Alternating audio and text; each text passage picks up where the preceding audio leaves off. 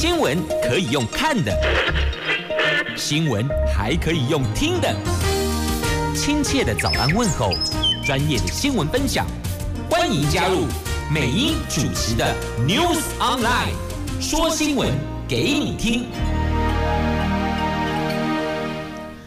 亲爱的朋友，台港后打开后，大家好，欢迎您再度锁定收听 News Online，我是美英，我是谢美英。在进入今天四大报的四则头版头条新闻之前呢，我们现在关注的是天气，下雨喽。来，北北桃白天温度十六度到二十度，L O 哦，竹竹苗。白天温度十七度到二十度，阳光露脸，你看落差多大呀！好，不管它天气如何，都要维持一个愉悦的心情，因为今天是十二月二十四号，是平安夜。晚上平安夜呢，我传后生要如何过平安夜？有什么活动吗？那其实哦，每一年的几个重要的节日，很多的。民间团体，亦或者社区的公寓大厦，都会办活动，到老嘞几类啦，大家共同参与，哇，几的干净嘛。那发现其实很多活动每一年 run 下来大同小异，但是哦，有些年轻人的思维注入元素就是不一样哦。譬如说，像社区的活动，或是民间团体的活动，不外乎就是大家玩游戏呀。吃吃饭呐、聊聊天呐、那或者是抽个奖、摸个彩呀，对吧？那么日前呢，我们因出席了一场活动，我觉得这个点子可以大家来分享了，所以我把自己看到的、感受到的，在空中跟您分享交流，也许您也可以来效仿哦。譬如说，像各大楼，我们就管委会嘛，管委会。在一些重要节日要办活动啊，那有一处社区他们的办理活动就是把这个耶诞节的活动、平安夜的活动提早来举办。那方式呢，除了互动游戏之外哦，那么还把很多的摸彩品，因为对外都说我们有这样的一个活动哦，欢迎赞助礼品啊、摸彩品啊等等等的哦，那么就把这各方。所提供的摸彩品用拍卖会的模式来互动，那么社区的住户有需要这一项产品的，你或许抽奖不见得你能够中奖啊。我让啊，干美英赶快哈，讨个冰冰哈，按那流动，按那丢东丢没丢了，那我们就来喊价嘛，反正价格喊出去了，大家一定会有一个觉得合理可以接受的价位。那你也把东西带回家，也可以使用，又可以用比较低的价钱买到，然后社区的管理基金又多了一些挹注，其实也是挺好的哦。那不管这个钱是挹注在管理基金，亦或者把它拿去做公益，也都可以嘛。那再把我们周边附近的店家结合进来摆摊，提供一些生活上的。需要用的物品，亦或者把二手物品拿出来，我们做义卖的方式，或是拍卖的方式，我觉得都挺好的哦。您觉得呢？啊，这个社区呢，就是之前在屋顶，在他们的顶楼的游泳池办儿童，这个叫做。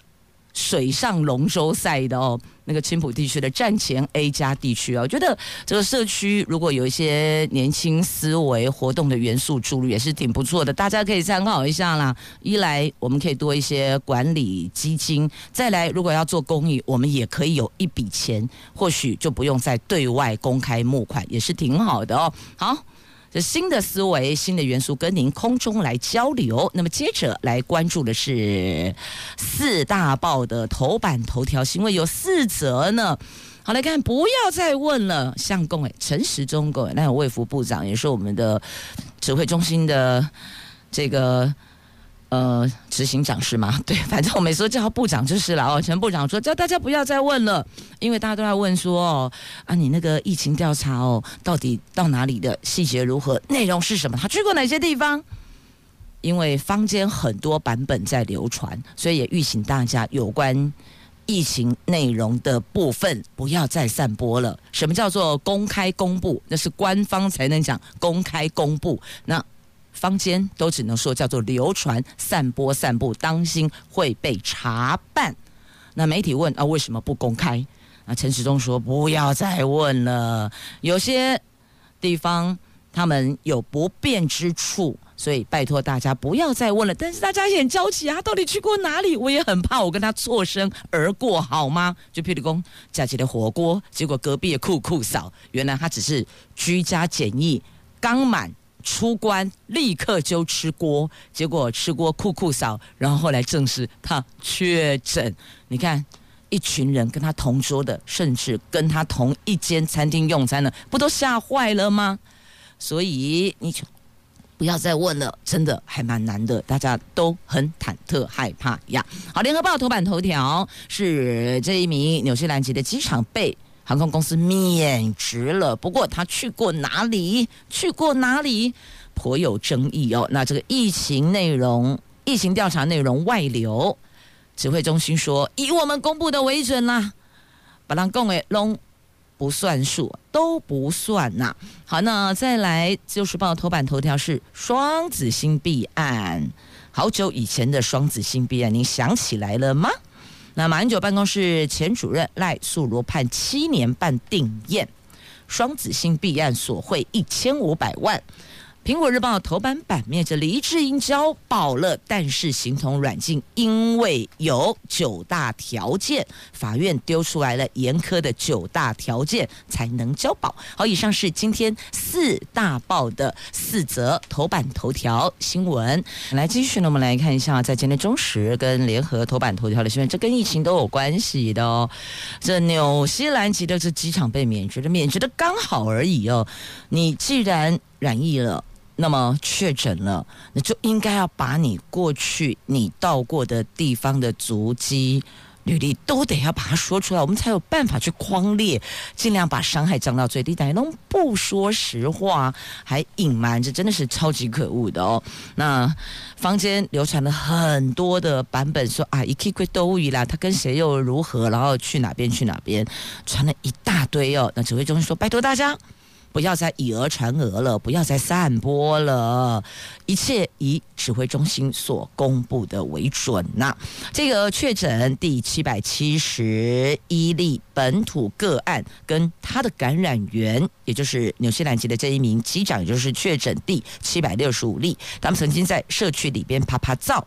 那指挥中心前天公布了两个人的部分的足迹行程去过哪里，但昨天上午哦，网络传出了更详。细的足迹意调报告，有民意代表也在脸书抛出进阶版的足迹图，去名点出七个场所，引发热议。那被点名的有几个点哦，几个站，那他们都说这个接到台北市卫生局通知，立刻启动消毒，但是。请坊间不要再以讹传讹，因为那个版本传来传去，最后猫在钢琴上就昏倒了。这个笑话过去大家听闻过的，所以有关疫情的部分要把嘴巴闭上。那我们自己做好自身防护哦。那其他的部分呢？指挥中心会去查证，会去厘清，通知。并且启动必要的程序跟步骤。那长荣航空这一名纽西兰籍的机师，他多次执勤的时候根本不戴口罩，劝导他，他还是不戴口罩。结果你看吧，他确诊了，还传染给三个人，导致台湾两百五十三天来好不容易严守的零本土案例，因此破了功。那昨天长荣航空首度对外公开道歉，那也召开纪律委员会。一致通过将该名机师免职，而且立刻生效，他马上没工作了哦。那网友又转贴了很多听来的讯息，也拜托大家不要以讹传讹，那个引起的恐慌是非常可怕的哦。到底是真的是假的？你没有权责去厘清，你也无法确认，所以什么讯息听到的就把耳朵关起来，把嘴巴闭上。不能再传播，那很多人就说啊，我很好心，我赶快转贴给我的亲朋好友，丢到社群去。那个很多的这个平台上哦，就很多的资讯在那流窜哦，拜托大家不要再以讹传讹了。那再来，指挥中心也针对了目前框列出来的一百七十位的接触者，进行裁剪，那裁剪阴性，但后续还是要再观察哦，因为不排除有些确诊是他居检期满之后，或是一采的时候是 OK 的，然后二采就发现有问题的，时阴时阳，三采就啊确定了。所以呢，即便你居检满了，还是自己留意身体的状况啊，提高警觉，不然你看像这个。这一名确诊者，他是居检出关哦，然后一出关就吃锅，然后啊，结果后来他确诊了，你不觉得跟他一起吃锅的全闷了吗？是啊，这一名二十多岁的女性，上个月底从菲律宾回来，进行为期十四天的居家检疫，检疫期满之后，她应该要再进行七天的自主健康管理，所以等于是十四加七的概念哦。那他竟然当天出关当天就趴趴走，还找了九名亲朋好友聚餐吃火锅，这个时间长达一个半小时。接着自行就医自费筛检，结果证实他确诊了。防疫人员已经要求这一家火锅店要进行消毒，先打烊闭门消毒，然后再进行防疫追踪啊。那幸好当时店里没有其他桌的消费者，而跟他一起吃过的九名朋友还在十四天居家检疫，也都目前没有出现症状哦。那高雄市卫生局昨天对这名女子开罚一万元。好，高雄市卫生局，你看供出来高雄。好，这也是提醒所有的朋友们哦，居检期满还是要在自主健康管理，然后要提高警觉，对自己加强防疫。那等于也是保护你的家人跟亲友啊！来，今天中时跟联合讲的都是疫情相关的部分。再次提醒大家，无论您听到的是真是假，都不能够传播，这是政府规定的。指挥官陈时中已经公公佩利亚公啊，大家一直追着他问，他叫大家不要再问了，有任何可以公布的。指挥中心都会对外公开说明。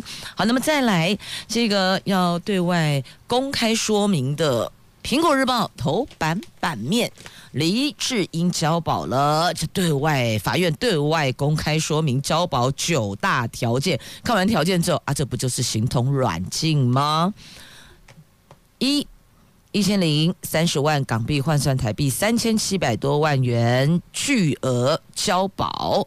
第二个，不得直接或间接做出任何可能被视为请求外国或境外单位对香港或中国制裁、封锁或采取其他敌对行动的行为。第三个，不得进行电视、电台或网络上的访问，所以都不可以接受采访啦。第四个，不得在纸本或网络上发表文章，所以除了你不能有互动式的采访之外，也不能单向的去抛你的想法、你的讯息。那第五个，不得以任何形式使用任何社交媒体。第六个，不得与任何外国官员接触。第七个，二十四小时不得离开住所，只能到警署跟跟法庭。应讯，第八个，每个礼拜要到警署报到三次。第九个，交出所有旅游证件，不得离开香港。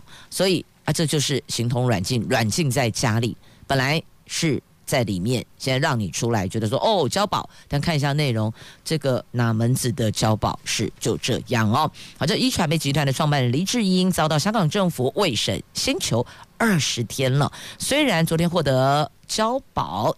成为了港版国安法生效以来第一位获准保释的被告，法官却在巨额保释金之外提出了九大条件，这巨额保释金是其中一项，等于说除了巨额保释金之外，另外拉了八项条件，要他每一条都得要遵守。那香港司法界人士说啊，这个几乎等于没有保释啊！你告诉我不一样在哪里？穷庸嘛，一样是。关起来的意思，换个地方而已嘛。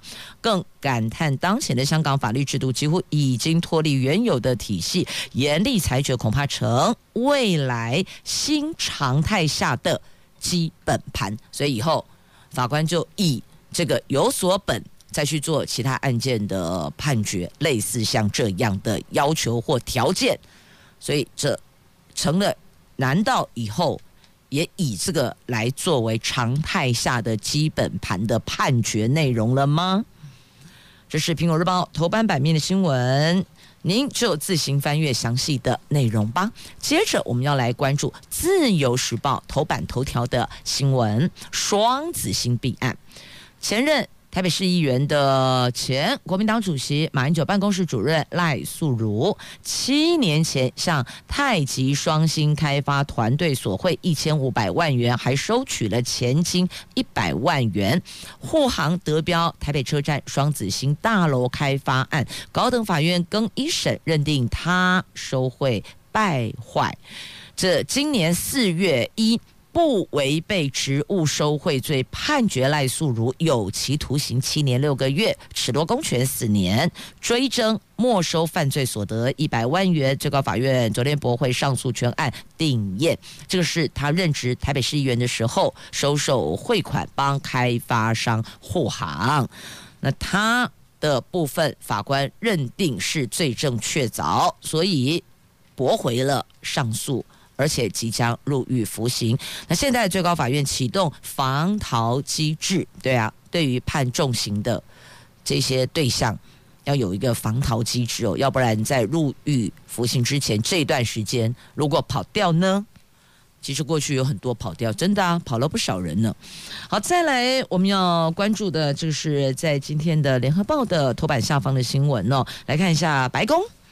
美国总统川普拒绝签署九千亿美元的纾困案，所以呢，目前这个可能会有变数哦。本来说每一个就是纾困对象哦，那六百美元的纾困金，现在川普公要提升到两千，不然他不签啊？怎么会这样？啊，这不是达成了共识之后才丢出来公开讨论的东西吗？我们的。我们的这个见解是这样的吗？哦，你一定是跟总统这边有报告过，可能口头报告过内容要这么做，总统点头同意了，然后你才提到台面上来走那个流程的，不应该都是这样子去 run 的吗？阿奈已经嘛给你欢会呀嘞。好，来看联合头版下方的新闻，美国两党国会议员好不容易抚平歧见，通过了九千亿美元新冠疫情的纾困案。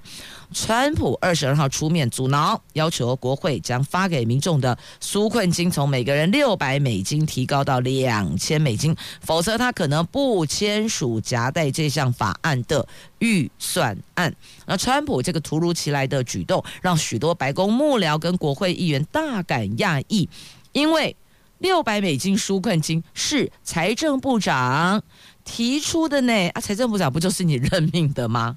那川普在法案讨论过程中没有表示任何意见呢？那华盛顿邮报说，如果川普不愿意签署这一项涵盖纾困款的预算案，那么联邦政府将在二十九号关门停摆，一起共关门停摆内，九千亿美元紧急纾困案将遭到冻结，一毛都没有。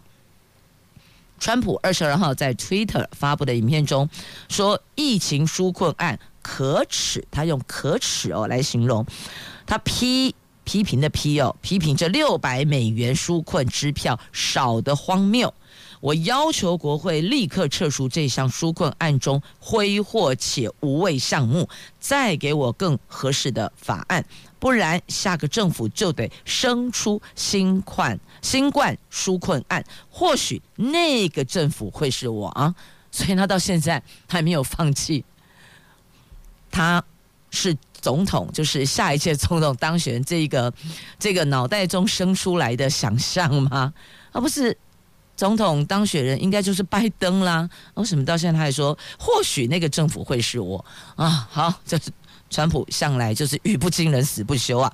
那川普抨击法案中的援外经费，点名其中援助柬埔寨、缅甸、埃及、巴基斯坦和南美各国的款项，表示应该把这些钱拿来帮助美国人。他说，国会拿了一大笔钱给外国游说人士和利益团体，却只拿出一点点钱给需要钱的。美国人，这不是他们的错，这是中国的错 啊！这个又跟中国扯上关系哦。这政治真的实在是太厉害了哈、可以抛书网沾到谁就把它吸过来了。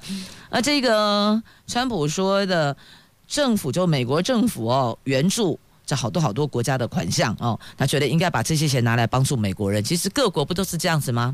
很多时候撒金钱外交，亦或者。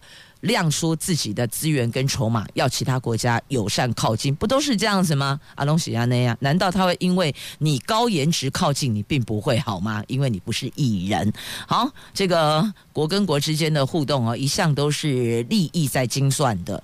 那川普把各国的普遍的现象拉出来了，的确撒钱交朋友，就都这样子啊，一直是这样子啊。所以如果这个自己。国人都很辛苦的过日子，是不是应该要优先照顾自家人呢？川普现在丢出这个概念哦，啊，有很多需要帮助美国人啊，结果你把一堆钱拿去丢给这这这这这一堆的国家，什么柬埔寨啦、巴基斯坦、南美各国等等等，所以应该把钱拿来照顾我们自己的国人。诶，他这个想法观念，我想应该是可以得到很多这民众的认同的。但当你换到那个位置，要去跟。国际上其他国家交流互动的时候，或许你的思维又会做调整了哦。好，川普过去不讲，啊，起码再来讲。啊，你不是美国总统吗？都已经当了快四年，难道这些钱丢出去你没有话压吗？当然有啊，所以我也搞不清楚他到底在讲什么哦。好，联合报头版下方的新闻详细内容，您就自行翻阅。我们这得休息进广告，待会回来我们再来关注自由时报头版，还有。两则，嗯，应该说是一则图文，一则很重要的新闻，跟健康有关系的新闻，待会儿要带您来关注哦。安内贡啦。日日春不见得真的健康，日日春哦。来继续呢，我们来看一下《旧时报》头版版面的图文，还有这一则新闻呢、哦。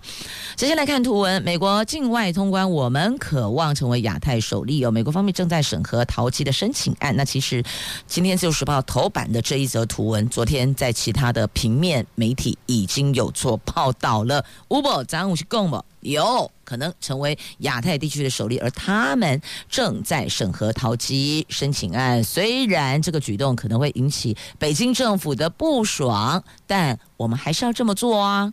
跟我们权益有关的，可以提升我们国际能见度的，可以增进国际之间的友好互动的，我们为什么要看北京政府的脸色？我们只做认为对我们有利的好处的事情，我们去做就对了嘛。不用去管对岸如何，对吧？咱们去攻击到新闻是啊，但自由是今天才摆在头版的图文呢，显然慢了一步呢。好，再来这个及早发现，永远不嫌晚。这个叫做日日春，第一是个日日春。啊，为什么要特别强调日日春呢？因为哦，这个日日春它是一种在公园常见的植物。那有些人。不明就里会拿来当做这个什么抗癌养呃强身，但是我告诉你，这个整株都有毒，是医生说的哦。中医师说，这日日春又名叫做长春花，它整株植物都有毒，不可以直接拿来吃啦，会有问题的，会让你身体的肝脏啦、心脏啦、肾脏啦、骨髓啦，会有永久性伤害。真恐怖呢！原来就是一名四十多岁的男子哦，他去做了检查，肝功能指数居高不下，那安内可是哦，他。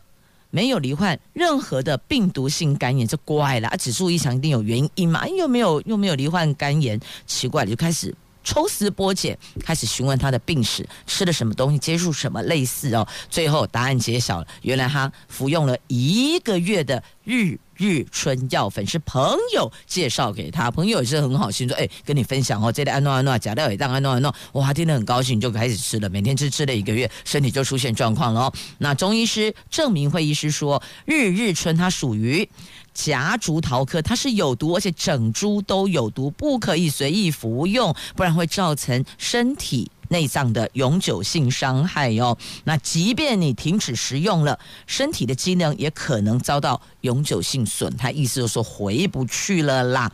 那这个日日春虽然含有大概七十种的生物碱，具有抗癌的效果，但是必须经过合格生物公司专业萃取特定生物碱才可以使用，不是整个全部拢个啵啵吞吞的，不行啦。那他这一名。四十多岁的这个肝指数暴增十四倍的男子，他所食用的就是整株日日春磨成的药粉，才会造成肝指数暴增。呼吁所有的乐听大众，千万不要听信谣言，不要道听途说，服用来路不明的药物或偏方，以免导致身体不可挽回的遗憾呐、啊。它对身体有没有帮助？有，但是不是整株磨成粉拿去吃，不可以，要萃取，萃取当中特定的生物碱，才对身体。健康有加分，不然那是一种伤害哦。好，你也 Google 一下，你只要大概 Google 关键字“日日春”，那就会跳出来它长得什么样子。其实看了一下这个照片哦，哎，的确呢，好像在公园有常常看到它哦。您看一下，或许你也觉得。很眼熟哦，来继续呢，我们来关注的就是哦，这个跨年啦、元旦活动啦，因为这次零本土破功有没有可能影响呢？有六都都在思维，到底该怎么办呢？真的是左右超为难的，办与不办，左右为难。那同时也是几位这目前手握凯达格兰大道门票的县市首长，被视为。有可能，如果判断失准，会掉了民众的施政满意度哦。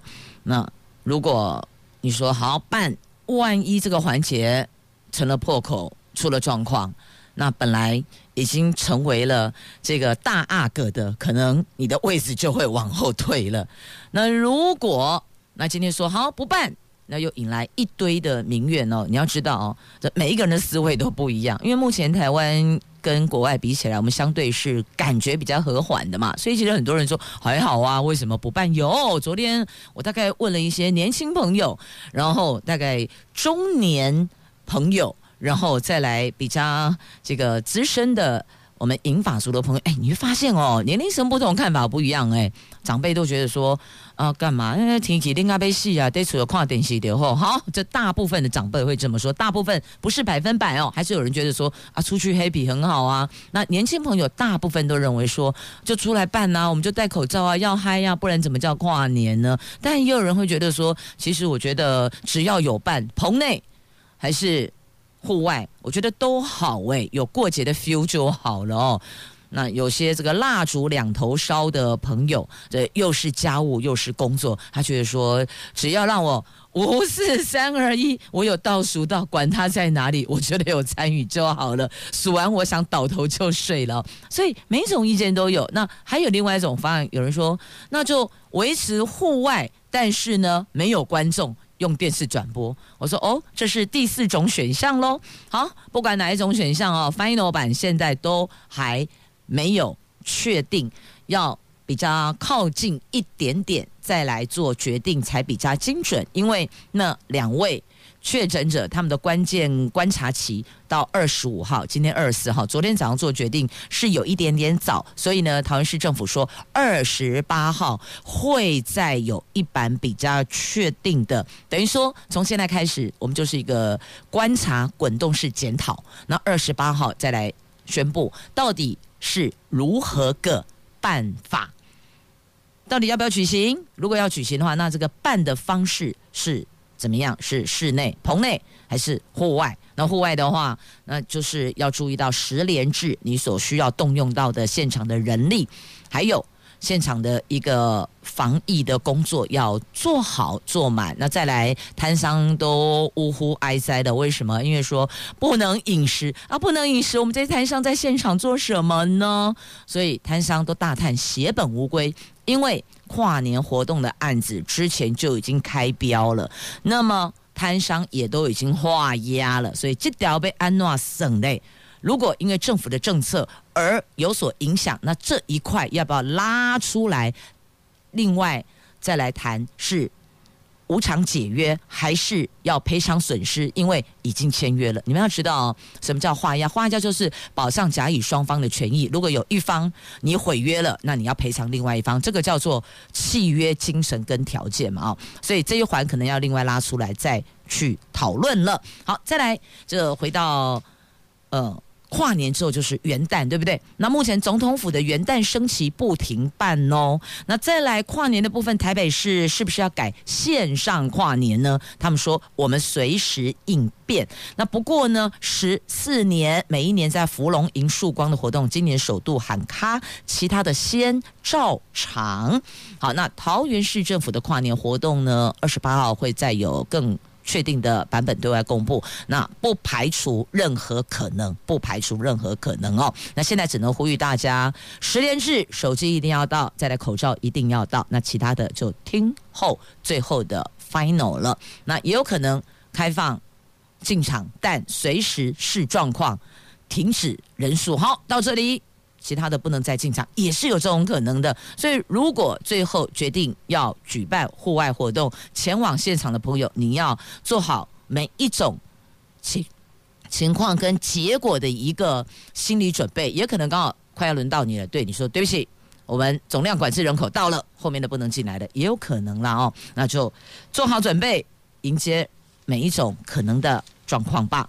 好，来看一下时间，我们继续要关注的是在今天《自由时报》A 五国际新闻版面的这一则新闻。我只能够说哈，日本呐、你们现在知道我们的苦了吧？所以我们也很了解你们的忐忑。为什么美英这么说呢？因为那个中国跟俄国的轰炸机哦逼近钓鱼岛，所以日本航空自卫队马上紧急升空。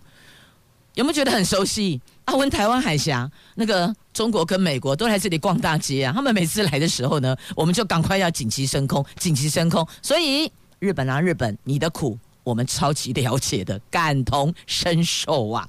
好，防空识别区是不可以给其他国家这样子进来，就是战机啊，不可以这样进来的，轰炸机就是啊。那南韩战机也出动了哦，你们这两国在这里塞来塞去，你知道多少人毛起来了吗？背脊发麻，毛起来了哦！再根据日本媒体报道，中国跟俄国的六架轰炸机在十二月二十二号，日本、日本海还有东海附近空域进行空中巡逻联合演训，这个是继去年七月以来的第二次了。那这两国的轰炸机不但进入日本跟南韩两国的防空识别区，还有四架的。中俄轰炸机在东海上空进行编队飞行，一度还逼近钓鱼台列屿。日本航空自卫队紧急升空因应，那防卫省认为这个举动异常哦，所以提高警戒，分析这两国的目的是什么。南韩也出动战机紧急升空，并向中国、俄国两国表示遗憾。你看，大哥公告不好不嘛是表示遗憾，然后呢，你有想办法给他驱离吗？也是不敢呐、因为这个时候。一点点小动作，擦枪走火，后果没人敢负责啊！所以日本啊，日本，你知道我们台湾的苦了哦。他们很喜欢来台湾海峡晃来晃去，每次来晃，我们都很紧张。同样的，对，走过路过不要错过的概念吗？啊，每次都有中国，你看不是中国跟美国，就是中国跟俄国，哦，害逃了。但没办法，人家就是强啊，有钱就是任性啊，我们只好把自己守护好啊。好，继续我们再来关注的这个，讲到把自己守护好啊，看到这一则新闻的标题哦，这我也是低头摇头了啦。哎，我们常常哦看到那个主计总处啊，他每一年度都会固定公布那个薪资，对不对？我们的人均所得，你不觉得每次看到人均所得数字，然后再看看自己的薪资条，你就觉得落差很大吗？好想跟政府说，哎，差的部分可以补给我吗？来看一下今天这一则，可能比较贴近事实吧，有半数的。受雇劳工年薪不到五十万台币，哎，这个可信度就比较高，因为每次出来的什么呃人均所得什么一年七十万、一年六十万，我都看到很多年轻人下巴都掉下来了啊！我的钱跑到哪里去了？为什么我都没有领到这么多钱？好，主计总处昨天公布的最新的薪资中位数统计哦，去年工业及服务业受雇员工全年总薪资中位数四十九点八万，也就是说呢，有一半。大概有三百九十八万的受雇者，薪水在四十九点八万元以下，月薪不到四万二。而未满二十五岁的受雇员工，全年薪资中位数只有三十四点九万。换句话说，过半数青年就业者年薪连三十四点九万都不到，也就是说，一个月不到三万块钱，不觉得这个比较接近实际的薪资所得数字，对不对？每次以前看到的，连我自己都觉得很诧异呀。干母，我都跑去问我们同仁、年轻的同仁们，哎，你们的亲朋好友、同学是这样子吗？大家都蛮摇头，所以我都好想问说，那可不可以把差额补给我们，补一半也好啊？今天这个报道比较贴近哦。来，联合报的 A 十一财经要闻版面，自个儿翻阅内容吧。来关注移工零付费的话题。印尼政府今年七月宣布，明年移工将零付费，也就包括说移工的来回机票等有十一项费用，全部都由雇主端来负担。中介初步估计大概要花个七万到十万元。那我国跟印尼昨天举行了首度的零付费会议，确认明年的一月十五号起实施的零付费适用对象只有针对新进的家庭看护工，还有家庭帮佣，不会对现有的大概十九万个家庭有立即的影响。从一月十五号之后换约的雇主，您就得要负担续约的相关费用了。也就是说呢，这移工零付费的部分，雇主端是从明年一月十五号开始启动的。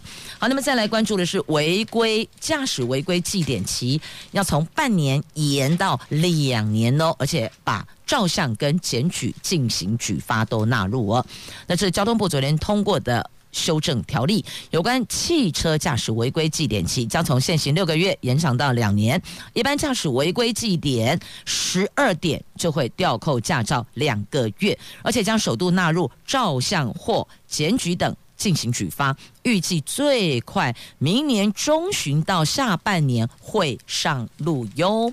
好，再来关注的是高中生的学习历程档案。现在教育部说容量要加倍，但是有大学教授认为这容量加倍是假议题，因为为什么？我不断的丢照片上去啊，那。有什么实质意义吗？并没有啊！在教育部宣布的要放宽高中学习历程档案的容量限制，文件档及影音档都增加一倍。那教师团体给予肯定，但也忧心，如果不断的放宽，恐怕沦为军备竞赛。那有大学教授则认为，这个档案容量是假议题。如果学生报告无法有脉络的呈现，只是把活动照片毫无头绪一直 po 上去，这档案容量放。再宽也没有意义呀。那再来，也有学生也有私底下反映哦。那孩子自己做学习历程档案是 OK 的，但也有是一个团队在后面 support 孩子去做这个学习历程档案。所以呢，到底这个部分学生获益多少，这还有待观察呢。好，再来我们要关注的跟学校跟教育有关系哦。这台湾观光学院。明年停招不停办，这又有一所大专院校停招了，这是花莲受封的私立台湾观光学院。那新的代理校长王彦军宣布。停招不停办，虽然申请，但告诉您不停办哦。我们明年一百一十学年全面停招，希望学校能够转型啊。那目前还有六百名的学生，包括大学部跟进修学制跟研究所，那各班导师都已经开始劝学生办理转学了。那这一所台湾观光学院要转型做什么？转型成为储备产业人才，等于说要跟业界来合作的概念啦。好，这个是在节目中跟您来分享的有关教育的话题。少子化冲击很多的高教，这也是确实的。所以，如何为孩子选择适才适所适性发挥的学校，这个家长在选择的过程中也可以提供一些意见，但不要完全百分百的主导，因为孩子最清楚自己想要什么，喜欢什么，可能某些。科别系所内容不是他感兴趣的，他念起来会非常的痛苦哦。所以尊重孩子的选择，试着倾听孩子的感受，或许您可以帮孩子找到更适合他学习的学校，那有更好的一个学习的历程。将来要进入社会，在职场上也比较能够发挥，也才更有成就跟自信嘛。好了，节目最后祝福所有的朋友们有一个。愉悦祥和的平安夜，也希望接下来大伙儿都能身体健健康康，出入平平安安呐。我是美英，我是谢美英，祝福您，我们明天空中再会了。